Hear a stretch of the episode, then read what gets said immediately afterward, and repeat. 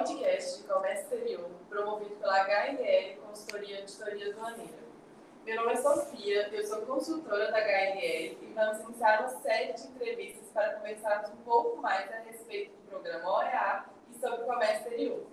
Hoje temos aqui o Dr. Fernando, sócio da HNL Advogados Associados e da HNL Consultoria Auditoria Aduaneira, mestre em Direito Tributário pela FMG e presidente da Associação Brasileira de Estudos Aduaneiros. Doutor Fernando, explica para a gente o que é o programa OEA e como começou. Olá, Sofia, tudo bem? É um prazer estarmos aqui, né, iniciando esse podcast de comércio exterior, o PODEX, da HLL Consultoria. É, o programa OEA, o Operador Econômico Autorizado, ele tem uma história muito interessante. Vou falar primeiro de onde que ele veio. Né? Ele, a história dele é, é da fronteira dos Estados Unidos com o México e vai lá para o ano de 1996. Havia uma fabricação de bonecos, a Barbie e o Ken, no, em Tijuana, no México, e no transporte desses bonecos para os Estados Unidos é, foram contaminados com droga. Havia cocaína misturada na carga. E a aduana americana identificou essa situação, interrompeu o processo de importação para os Estados Unidos é, e com isso, passou a ser muito mais severa na fiscalização dos bonecos do que da Barbie. É, então, eles que deram início aí, eles acabaram sendo é, os pais né, do programa OEA.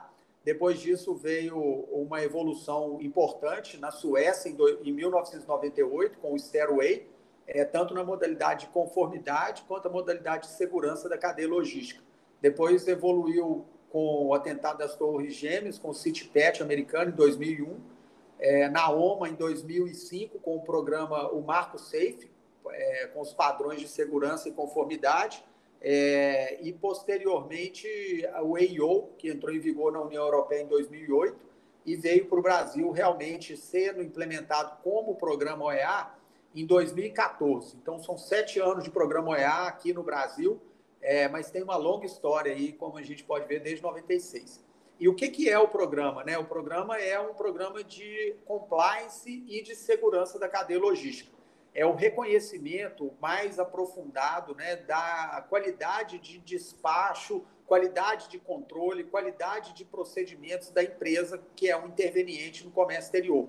Não é só para importador e exportador, né? é uma certificação que vale para toda a cadeia logística, é, e é uma aproximação, né? uma quebra de paradigma entre a aduana e o setor privado é, via de regra, né, ou historicamente, sempre houve uma desconfiança muito grande de ambos os lados, mas o programa aproximou-os e, com isso, a aduana passou a conhecer mais esses operadores né, e, dentro de uma visão de gestão de risco aduaneiro, entender quais são aqueles que procuram cumprir as normas e procuram ter é, práticas que merecem um tratamento diferenciado e, com isso, as suas operações são menos fiscalizadas no, no momento que elas transpõem as fronteiras.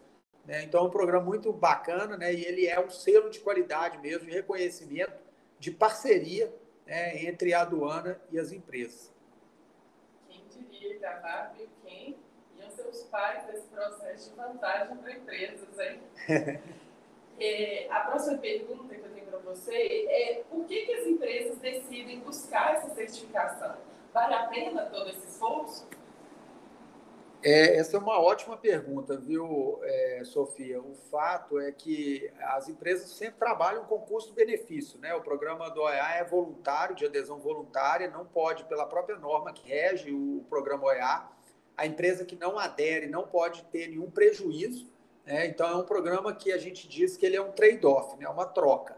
A empresa oferece é, o que a Receita Federal, o que a aduana é, exige né, como requisitos para ela poder reconhecer esse parceiro, e do outro lado a empresa tem ganhos. Né? Então, essa avaliação de custo-benefício é que é feita para tomar essa decisão.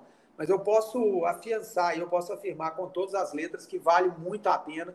Né? Ao longo desses anos, nós já acompanhamos dezenas de empresas para obter que obtiveram a certificação OEA.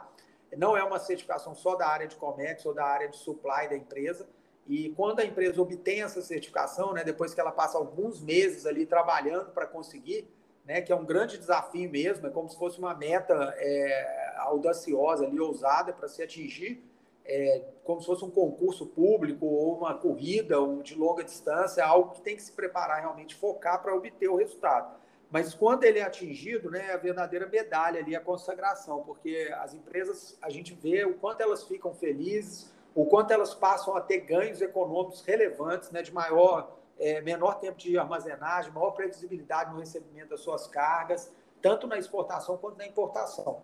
Né? Todas utilizam a logo nos seus e-mails, nos seus sites, enfim. É, é um processo que vale muito a pena de ser enfrentado aí para quem milita na área de comércio exterior. Certificação, ela dura por quanto tempo? É para sempre?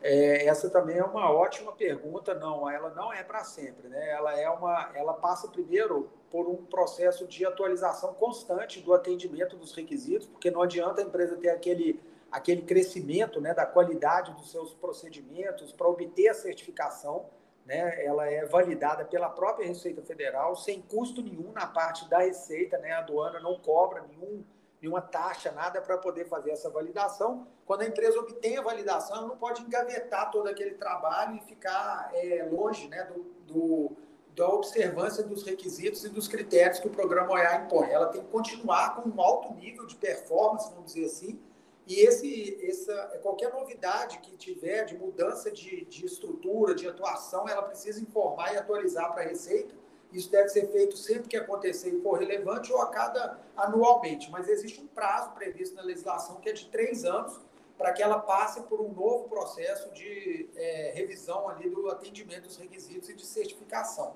Esse prazo pode ser estendido até cinco anos se ela tiver com um elevado nível de cumprimento das normas e obrigações aduaneiras e de segurança da cadeia logística. Isso tudo que sendo monitorado lá pela equipe OEA da Receita Federal. Então, é, vale muito a pena a empresa buscando. Ela vai ter retorno, isso é fato, a gente vê isso no dia a dia, de N empresas que a gente teve oportunidade, tem oportunidade de acompanhar. É, é algo que realmente, talvez aí para 2022, né, quem já não esteja pensando nisso, vale a pena é, pensar, porque realmente a, é, tem muito benefício agregado. Recentemente mesmo, ontem, né, na verdade, no dia 3 de novembro, nós tivemos a publicação de uma portaria que viabilizou agora o despacho sobre nuvens. Então, a empresa OEA Conformidade ela passa a ter a possibilidade também de fazer o registro da sua declaração de importação com a aeronave ainda voando para o destino Brasil. Né? Então, imagina só ter a carga liberada, quando ela pousar no aeroporto, ela já está pronta para ser carregada e levada para a empresa. Né? Isso tudo aí aliado à estratégia da empresa pode trazer é, um ganho muito grande. Né? Muito interessante mesmo. É, agora, você que está nos escutando, quer ser certificado como é a Intervantagens das suas operações? A HLR Consultoria de Auditoria Aduaneira pode ajudar nos seus negócios. É só entrar em contato com a gente. Doutor Fernando, muito obrigada pela sua participação e até o próximo episódio do Podex, o seu podcast de comércio exterior, promovido pela HLR Consultoria Auditoria Aduaneira. Obrigado, Sofia. Até lá.